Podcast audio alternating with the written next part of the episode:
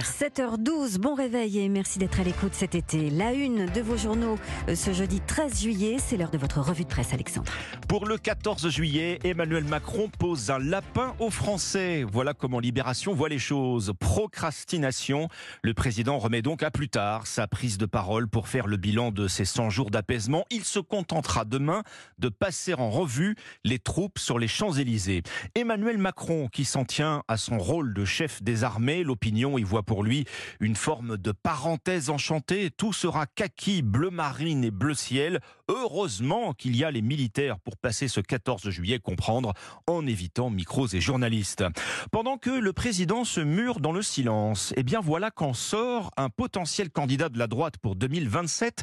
Laurent Vauquier donne une longue interview ce matin au Figaro contre la décadence du pays. Ce sont ses propres termes. Il se voit incarner une union sacrée 2027. Donc, interview à retrouver dans l'édito politique de Judith Vintraube d'ailleurs euh, du Figaro Magazine tout à l'heure à 7h50 sur Europe 1. Vous serez euh, très nombreux à prendre la route des vacances ce week-end du 14 juillet. Sur l'autoroute, pourquoi la vie est plus chère? Ouest France ce matin vous apporte la réponse, Dimitri Vernet. Eh bien, en lisant cet article, on comprend que cette hausse de prix en station s'explique surtout par les coûts liés à leur gestion. Je m'explique. L'État confie ses autoroutes et ses aires de repos à des groupes privés comme Vinci, Sanef, AP2R, des opérateurs qui choisissent à leur tour des sous-concessionnaires pétroliers et de restauration. On parle là de Total, Shell, Autogrill par exemple. Pour s'installer, ils doivent verser une redevance ainsi qu'une commission sur leur chiffre d'affaires.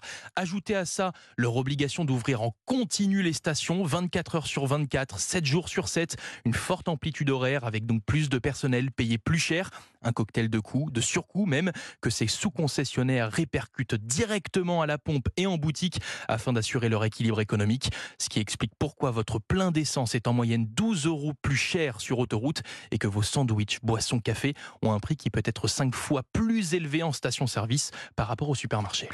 Il a marqué la littérature avec l'insoutenable légèreté de l'être. Hommage ce matin dans vos journaux au grand écrivain Milan Kundera, mort ce mardi à 94 ans.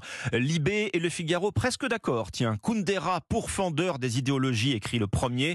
Géant de la littérature contre les totalitarismes, complète le second.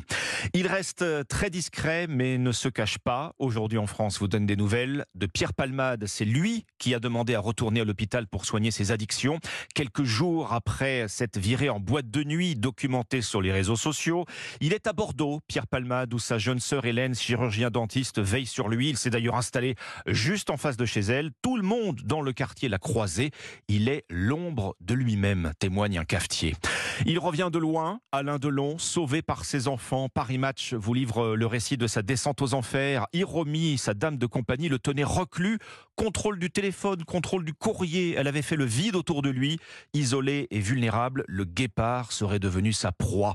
Ses enfants, Anouchka, Alain Fabien et Anthony, ont sonné l'alerte. C'est ce dernier qui livre sa version à Paris Match. Hiromi aurait harcelé Alain Delon pour qu'il l'épouse. Voilà donc pour l'essentiel de ce que vous retrouvez ce jeudi matin dans vos quotidiens.